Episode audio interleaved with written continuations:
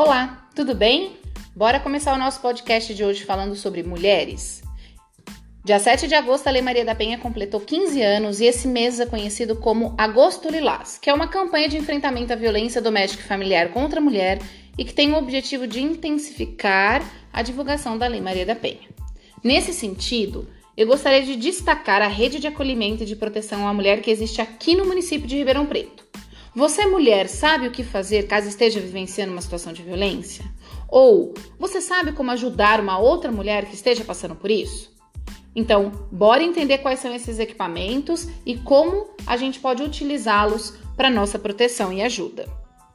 Bom, para começar a falar um pouquinho sobre isso, então, o que eu queria destacar para vocês é que todos os horários, endereços, telefones e e-mails vão estar por escrito no meu Instagram, arroba.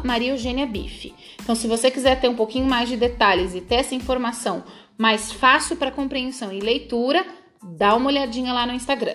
Tudo bem? O primeiro equipamento, então, que a gente vai citar aqui hoje é a Delegacia de Defesa da Mulher, que funciona de segunda a sexta-feira, das 8 às 18, na Avenida Costabile Romano, 3230. Lá tem uma equipe especializada para atender mulheres em situação de violência, que vai lavrar o boletim de ocorrência e dar os encaminhamentos necessários. O segundo equipamento é o anexo de violência doméstica, que eu não sei se você sabe, mas fica dentro do Fórum Estadual aqui em Ribeirão Preto.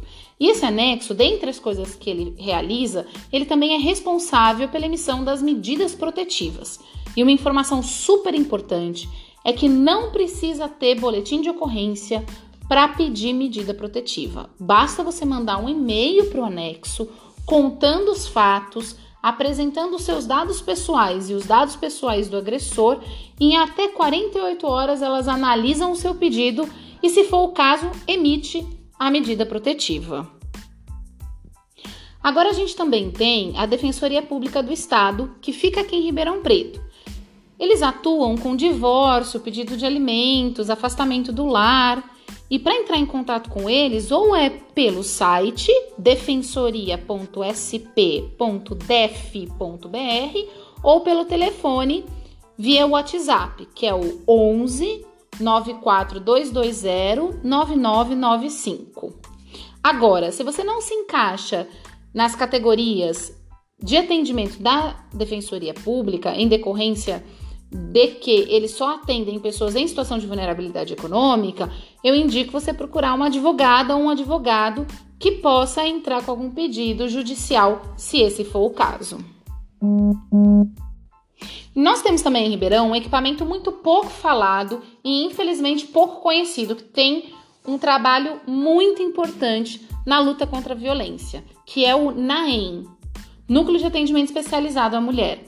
Ele atende mulheres em situação de violência, realizando o acompanhamento e o atendimento psicossocial dessa mulher. E, se for o caso, faz os encaminhamentos necessários. Para falar no NAEM e ser atendido por eles, basta mandar um WhatsApp pelo 16 99128 8745. E o último equipamento que eu queria citar aqui para vocês, que é específico de Ribeirão, é a Patrulha Maria da Penha que é um projeto realizado pela Guarda Civil do município na proteção e na prevenção, monitoramento e acompanhamento das mulheres que vivenciam situações de violência, especialmente no descumprimento das medidas protetivas. Basta ligar 153 para falar na Patrulha da Penha. Agora também a gente não pode deixar de falar de outros canais que são válidos para todo o Brasil, seja o 180, que é o atendimento à mulher, um serviço que registra e encaminha as denúncias de violência contra a mulher para os órgãos competentes. Você pode ligar o 190, que é para a Polícia Militar, para interromper qualquer tipo de violência ou abuso que esteja acontecendo naquele momento. E isso também pode ser utilizado pelas pessoas que estão escutando, vizinhos, pessoas próximas. Você pode ligar no 190 e chamar a polícia. O ligar o Disque 100, que seria para denunciar junto ao governo federal e obter também algumas informações sobre procedimentos, e o 181, que é denunciar junto ao estado de São Paulo. Mas agora me responde, e aí? Você sabia desses equipamentos aqui? O nosso segundo assunto de hoje vai ser para falar um pouco sobre o programa Ruas Vivas. Você já ouviu falar? Em dezembro de 2019, um movimento da sociedade civil E aqui eu vou destacar especialmente a participação da Débora Cavalcante e todo o pessoal do Centro é Legal. Realizou a Semana da Mobilidade, que contou com diversas atividades, incluindo aquele projeto piloto da 9 de julho aberta, lembra? Pois bem, agora em 2021 foi apresentado um projeto de lei através do mandato do vereador Marcos Papa, que pretende instituir o programa Ruas Vivas em Ribeirão Preto. Esse programa ele tem como objetivo garantir o uso dos espaços públicos e promover um desenvolvimento sustentável, criativo e participativo na cidade. Para discutir essa temática e debater os pontos do projeto de lei, vai rolar uma reunião pública. Então anota aí. Nessa sexta-feira, dia 13 de agosto, às 4 horas da tarde, na Câmara Municipal. O evento será transmitido pelo canal da TV Câmara no YouTube e no Facebook ao vivo. Bora acompanhar? E no nosso último assunto de hoje, vamos acabar de forma bem legal falando sobre diversidade.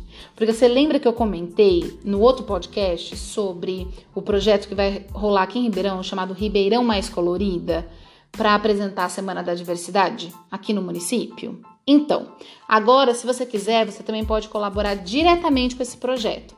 Eles criaram uma vaquinha online através da plataforma catarse.me barra Ribeirão Colorida. E aí, basta você fazer a sua doação e nessa vaquinha você também pode, além de doar qualquer valor, receber algumas recompensas em troca. Super vale a pena dar uma olhadinha. Então vai lá conferir catarse.me barra Ribeirão Colorida. E aí, bora lá?